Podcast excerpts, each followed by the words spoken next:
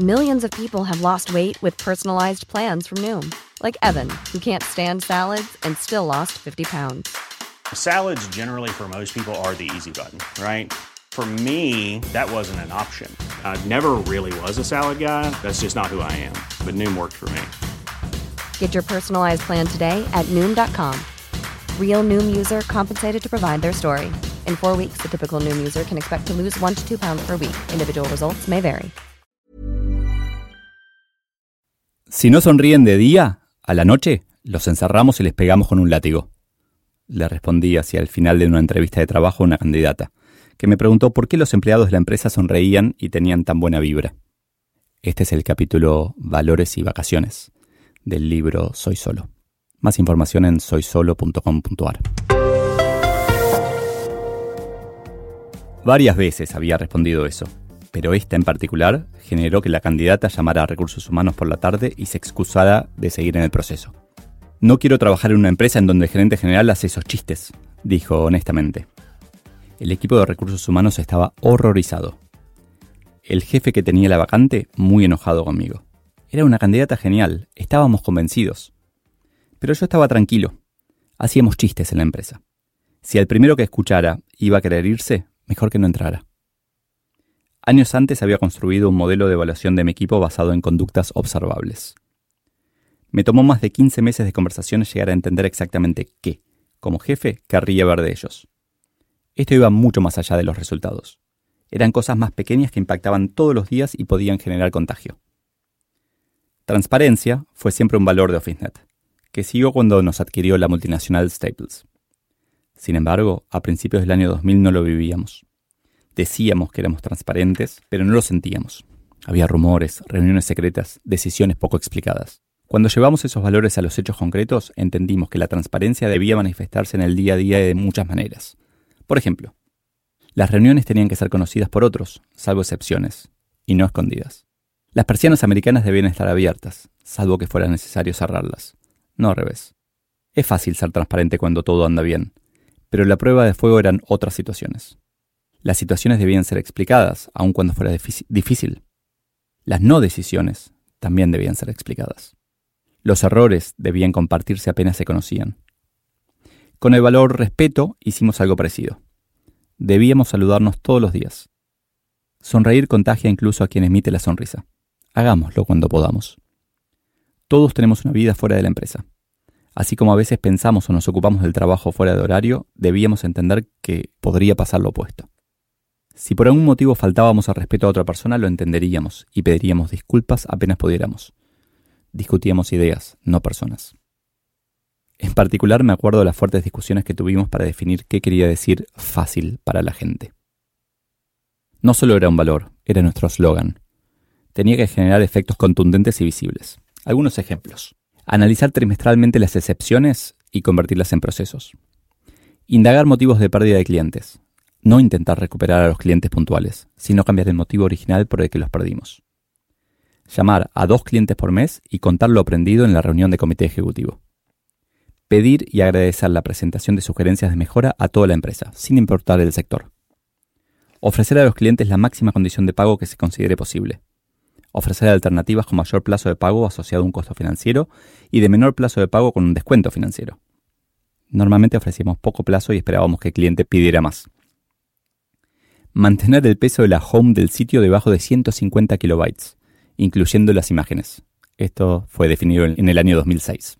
Realizar solo los cambios en las piezas gráficas electrónicas que se está en condiciones de medir. En otras palabras, no hacer cambios innecesarios o que no dieran un resultado medible que permitiera aprender. Desarrollar preguntas esperadas de clientes y vendedores para los productos que se ofrecen, anticipándose a las necesidades y publicarlas.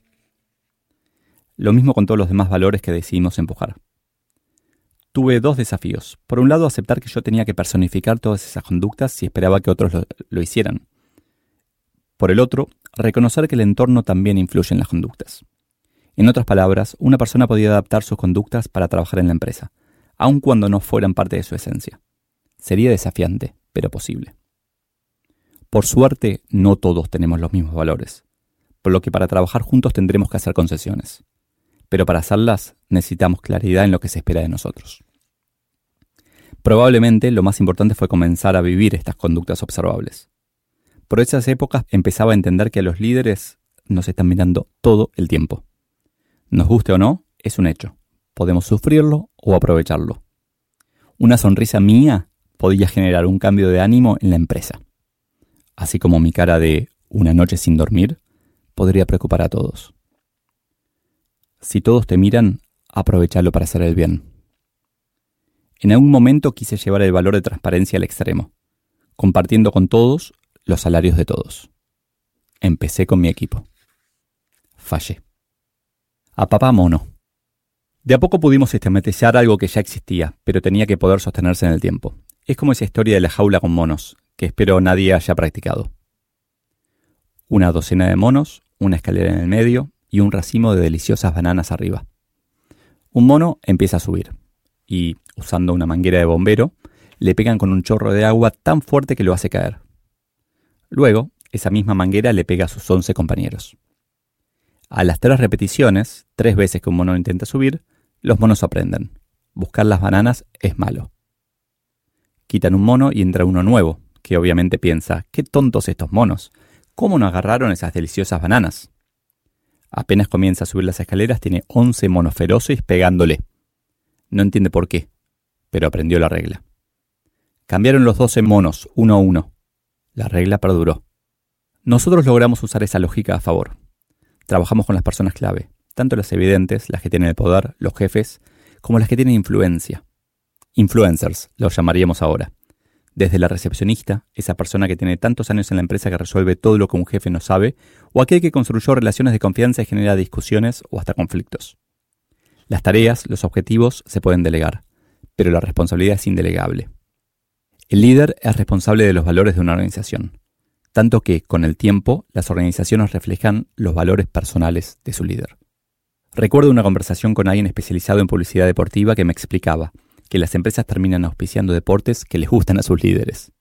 A medida que empujábamos estos valores, que nos enfocábamos en mostrar estas conductas observables, mis vacaciones pasaron a ser cada vez más desconectadas. Mi equipo sabía cómo pensaba, conocía mis prioridades y tomaba decisiones, muchas veces distintas a las que habría tomado yo, pero siempre teniendo en cuenta mi opinión. Para delegar decisiones necesitamos transparentar nuestros valores, los valores como faro. En todas las empresas se cometen faltas a los valores. Eso me dejaba preocupado. ¿No deberían cumplirse a rajatabla? Con el tiempo entendí que los valores no son ni una ley ni inmutables. No son inmutables porque los tiempos cambian y los valores también, tanto en lo individual como en una empresa. Hoy, el respeto por el medio ambiente es más importante que hace 50 años en las empresas. Lo mismo que la familia suele ser más importante cuando una persona tiene hijos. Pero tampoco son una ley, sino algo más importante. Son una declaración. Los valores son una forma de decir, de esta manera queremos hacer las cosas. Son un faro.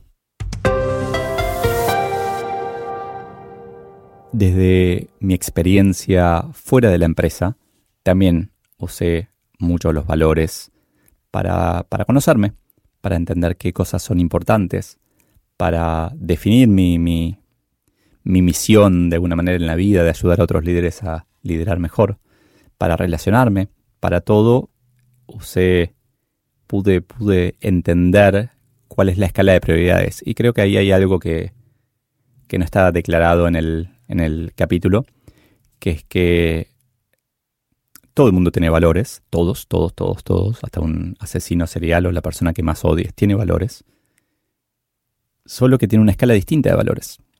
Todos tenemos como nuestra, nuestras prioridades y para uno la familia es más importante que el trabajo o el dinero es más importante que el conocimiento. Y para otros es al revés. Y, está bien. Aprendí también a ser mucho más tolerante y a respetar eh, los valores de los demás. El único valor que no respeto, lo único que para mí es inadmisible es la violencia. Entonces, todo lo demás es como que todo este, este, este proceso me llevó a ser muy, pero muy, muy tolerante en todos los ámbitos y aceptar que, que distinto es bueno, que una escala de valores distinta es natural y es no solamente aceptable, sino muchas veces deseable.